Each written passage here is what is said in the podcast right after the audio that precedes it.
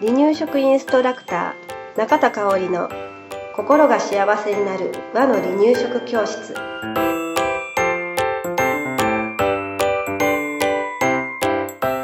離乳食インストラクター中田香織の心が幸せになる和の離乳食教室。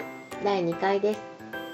番組アシスタントの山本智子です。よろしくお願いします。この番組は一般社団法人離乳食インストラクター協会代表理事で家庭的保育所施設長の中田香織が離乳食の基本や進め方レシピなどをママと赤ちゃんに寄り添いながら紹介します。低年齢児専門保育士の中田香織だからこそ話せる赤ちゃんや離乳食への思いがたくさん詰まっています。離乳食生活をもっと楽しく過ごせるヒントを見つめ見つけてくださいね。それでは香織さんよろしくお願いします。はいこんにちは。よろしくお願いします。お願いします。はいともこさんどうですか？一回目が終わって前回ね。はい。少しアシスタントになれましたか？そうですね。まだまだ緊張している感じですね。ですよね。はい。はいじゃあ今日もよろしくお願いします。よろしくお願いします。では今日のテーマですが今日はどんなお話ですか？はい今日はね離乳食の基本中の基本のお話をさせてもらいます。は離乳食って何？っていうテーマです。じゃあともこさん質問なんですけれど、いはい。離乳食って何だと思いますか？離乳食は字を見て母乳から離れる食事って感じ。そのままですけど。大正解、あ本当ですか、うん。大正解です、うん母乳から離れるうん。食事そのままですね、はい。はい。これね言葉にしますね、うん。厚生労働省うん。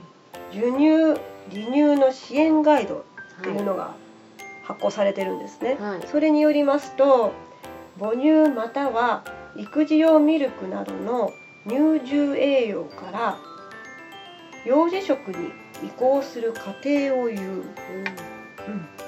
ちょっとね難しい言い方ですけれど乳汁乳汁ってわかりますかね、うん、乳汁あまり聞かないですよね、うん。うん。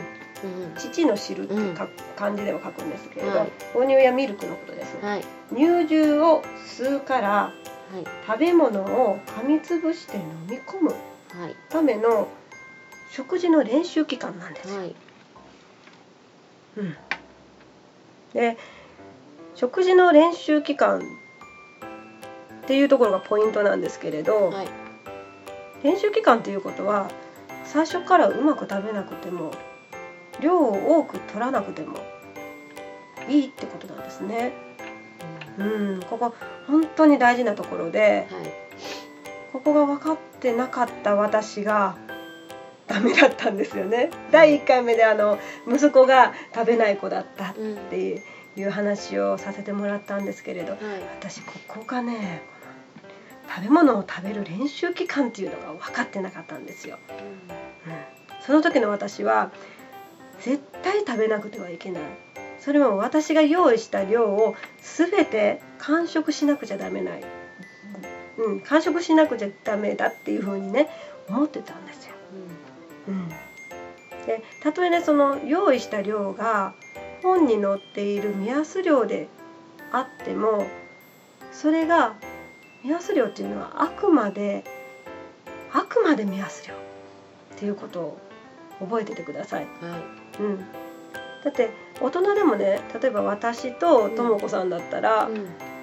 食べる量違いますよね、そうですよね。うん。うん。は子供も一緒なんですよ。い。その子その子によって食べる量って違うんです適量っていうのは違うんですね、はうん、だから今食べてるこの子の量がこの子にとっての適量だっていうことをまず覚えてあげててください。でそれを覚えていたら食べる日があっても食べない日があっても大丈夫なんですよね。いうん。そうか。今食べないのはこの子にとっては今食べる練習をしてる時だから大丈夫なんだ。母乳でいいんだ。ミルクでいいんだ。明日また食べようっていう風にね思えたらうん。すっごくお母さん楽になると思うんですよね。そうですね。うん、で私はね何回も言ってますけど食べる練習中とは思えなかったんです。よ。とにかく栄養栄養栄養を与えなくちゃいけないっていうふうに思って離乳食に取り組んでいたので本当に息子にはかわいそうなことをしたなっていうふうに思ってますね。でも経験が今につながってるんですもうんね。そうですね。ではではどうして離乳食が必要なのですか？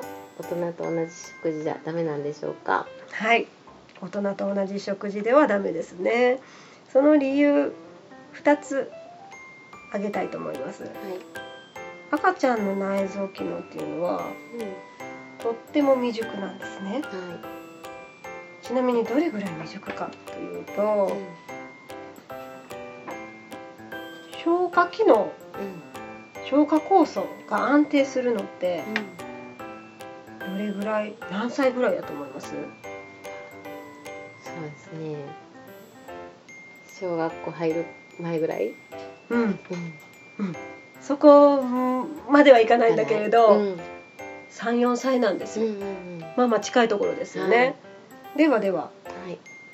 腎臓とか肝臓うん。の機能が整うのは大体何歳ぐらいだと思います？そっちの方が大きいのかな？7歳とか。お素晴らしいはい。はい7歳8歳っていうふうに言われています、うんそれぐらいになるまでうん子どもの内臓機能はうん未熟。っうん。ていうことを頭に一つ入れててください。はい。次もう一つです。赤ちゃんの身体機能もとっても未熟なんです。はい。身体機能って言われてうん。何を思い出します？歩く走るとか。うん。なんかそんなイメージ。うん、そうですね、それも身体機能の一つです、うん。うん。他にね食べ物に関して言いますとはい特に食べ物に関して言うとねはい口の機能も身体機能の一つです、はいで手先の機能も身体機能の一つです、例えば口の機能でもね生まれた時に赤ちゃんは生まれ持っておっぱいを吸うっていう能力は持ってお腹から出てくるんですね。はい。だけど食べ物を食べるっていう能力は持ってないんですよ。うん。それをまあ生後56ヶ月ぐらいからは練習して獲得していくんですね、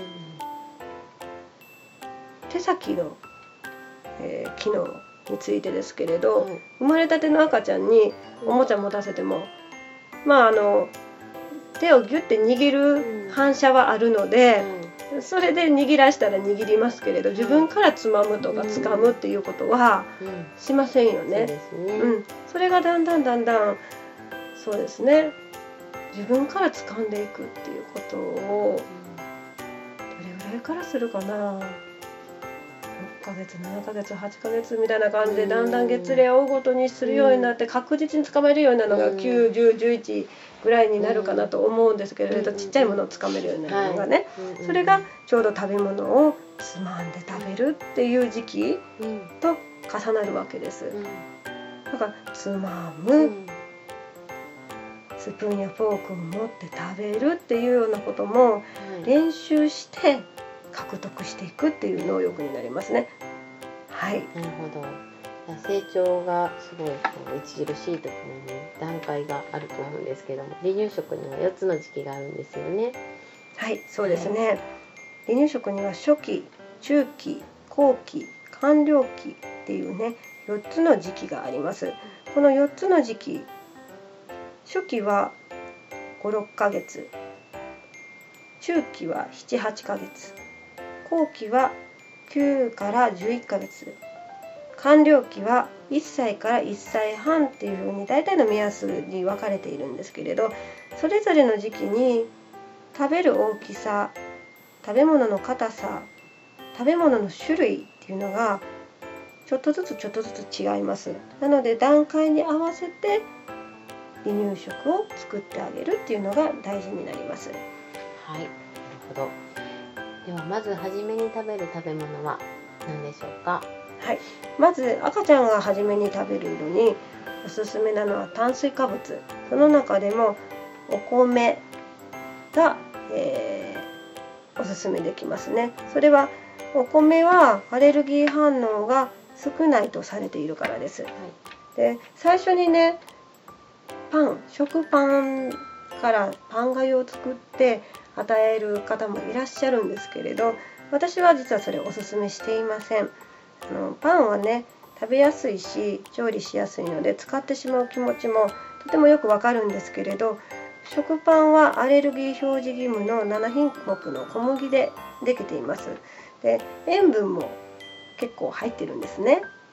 なのでより安全に、えー、離乳食を進めていくためにはお米しかも10倍お米1に対して水10で作った10倍がをすりつぶしたものから与えるのが安心できる与え方ですね。でおすすめできる食べ物です。はい、わかりました。はい。では終わりの時間が近づいてきました。かおりさん、今日のポイントは？はい、今日のポイント3つあります。離乳食を食べる練習期間。赤ちゃんの内臓機能は未熟。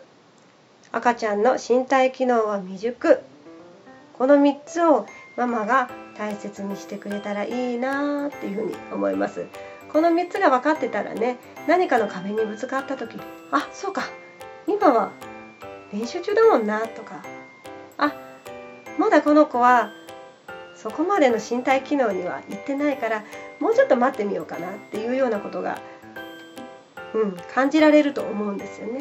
そうですね、うん。ほど。離乳食は食べる練習期間。赤ちゃんの内臓機能は未熟。赤ちゃんの身体機能は未熟ですね。皆さん覚えましたか？さてかおりさんのブログの紹介です。離乳食インストラクター中田香織の離乳食ブログ香りの輪の離乳食レシピブログで検索してください。各時期の離乳食が2000レシピ以上掲載されています。ぜひ参考にしてみてくださいね。ではかおりさんありがとうございました。はいありがとうございました。来週もいろいろなお話が聞けることを楽しみにしています。